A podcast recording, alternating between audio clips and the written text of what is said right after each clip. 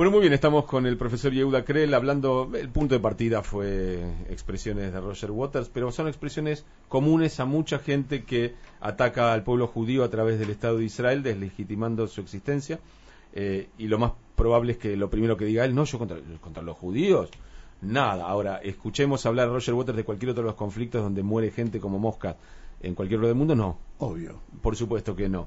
Eh, Ni siquiera tiene opinión formada. No, no, no importa. No, absolutamente no importa. O sea, Roger Waters nunca va a hablar sobre lo que sucede en Siria. Ejemplo. Millones de muertos en la guerra civil. Un país que existe solamente en un mapa. Un país que está fracturado, dividido, con diversas etnias internas eh, matándose, con la mitad de la población en el exilio. Siria es un país que debe tener cerca o tenía cerca de 14 millones y hoy 7 millones de sirios se fueron de su país. Y vos lo escuchaste a él hablar, le pediste a él por condenar al presidente sirio por usar armas químicas y con gas para matar a sus conciudadanos. Y si va a encontrar la respuesta en la forma de que Israel tenga la culpa, por o que Estados Unidos tenga la culpa. Tenía dos preguntas y la primera, vamos a empezar por el libro, porque tanto a, Laura y a mí nos llegaron preguntas sobre este libro, o contame cuántos o cuáles libros están en condiciones de ser conseguidos.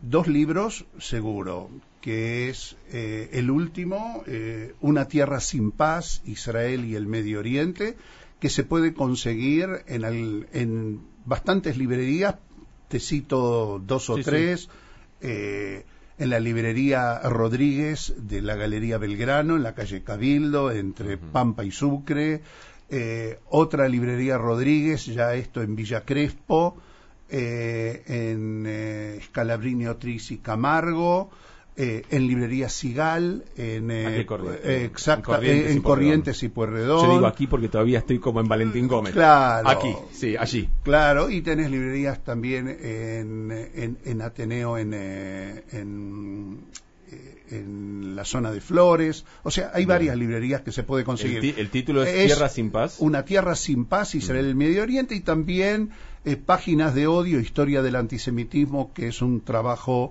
que hice sobre la historia del antisemitismo desde sus comienzos hasta nuestros días. Bien, y la otra era sencillita. Eh, ¿Hay solución a todo esto? O, por dónde, ¿O por dónde te imaginas vos si alguien te pregunta, che, dame una mano, vamos a tratar de arreglarlo? ¿Por dónde arrancamos? Solución hay.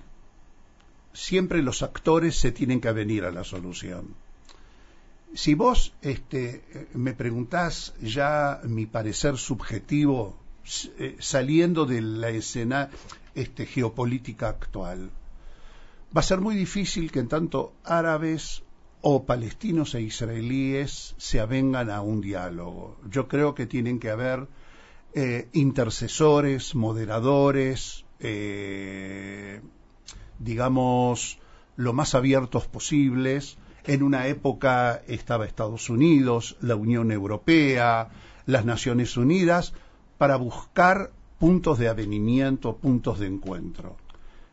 Va a tener, esto va a terminar en un acuerdo. Llevará mucho tiempo. Eh, esto termina en un acuerdo. Lo que sucede que mientras uno está en la búsqueda y hoy parece que esa búsqueda no tiene mucha salida, eh, se pierden oportunidades magníficas. Sin lugar a duda, no estamos con un gobierno israelí que sea de diálogo fácil, pero tampoco estamos en el mundo palestino con entidades de diálogo fácil. Por eh, eso creo... ¿Un Estado, dos Estados o tres Estados? Eh, dos Estados, sin lugar a duda. Yo pregunto lo de tres estados porque hay veces que se me plantea la idea de que lugar a duda. como está ahora Gaza, Gaza es en sí mismo algo irreconciliable sin lugar a duda. Algo Israel aprendió. No puede continuar con una política de soluciones unilaterales. La salida del Líbano indirectamente legitimó a Hezbollah en el sur del Líbano. lo mismo pasó en Gaza. En Gaza la salida unilateral de Arik Sharon legitimó a Hamas como gobierno bajo cualquier método democrático, el famoso golpe de Estado, eh, la violencia, y algunos hasta dicen con Tino que estás en una presencia de una dictadura extremista. ¿Qué es lo que quiero decir? Necesariamente esto es un tango y lo tienen que eh, eh, bailar dos, pero no cabe la menor duda que la solución tiene que ser entre ambos. Hay temas sumamente difíciles, sumamente difíciles.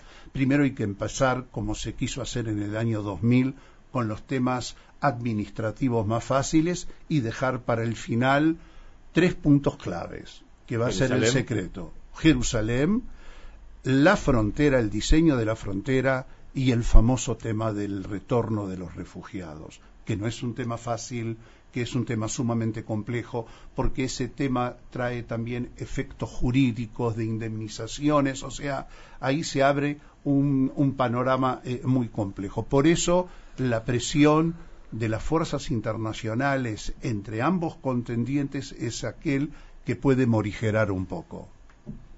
Y Euda cree el profesor, acá hay gente diciéndome que leyó, por ejemplo, la historia del antisemitismo, lo, ha leído y que es un librazo. Eh, y nosotros estamos muy felices de tener. Hoy dije, tenemos un equipazo.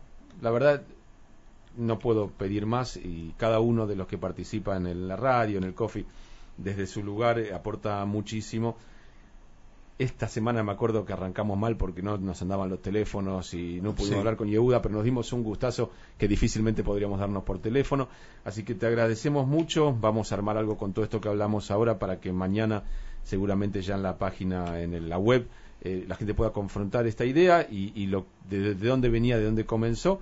Me dejaste más tranquilo porque ahora sé que no hay solución, aunque vos digas que sí, porque para, primero se tienen que arreglar Fatah y Hamas, Obvio. 200 años. 200 años. Después hay que arreglar el tema de Jerusalén, otros 200 años. fácil. Y después hay que arreglar el tema de los refugiados, otros 4.000 años. O sea, que en 4.600, 4.400 años... Tatara, tatara, no, no, no va a haber mundo a esa altura. Y te puedo dar un dato. Todos los datos estadísticos de investigaciones sociales sostienen que para dentro de 10 años entre el Mediterráneo y el Jordán van a vivir 15 millones de personas a 16 millones de personas. La mitad árabes y la mitad judíos. Hay que solucionar el problema demográfico y para eso no tenemos 100 años, tenemos un ratito nada más. Un ratito nada más. Y eso es un tema, un tema que acuciante que ya tiene impacto en el presente.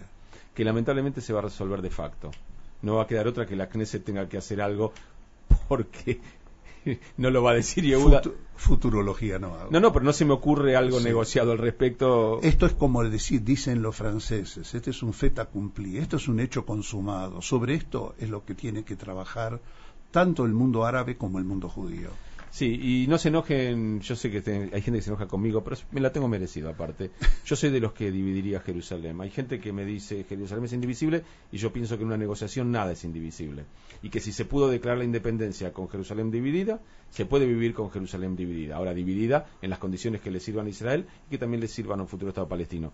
No me parece. Yo, yo iba a pagar la luz a Jerusalén Oriental era el único judío que caminaba por la calle. Y te hablo en los 80, ahora debe ser todavía muchísimo más. A mí no me molesta que una parte de Jerusalén eh, sea futura capital del Estado palestino, no tengo ningún problema con eso. Si eso resolviera el tema, mañana iría yo y lo firmo. El problema es que eso no resuelve el tema. Vamos a ver después de abril cuál es el nuevo programa político, pero lo veo difícil ¿Nuevo? por ahora.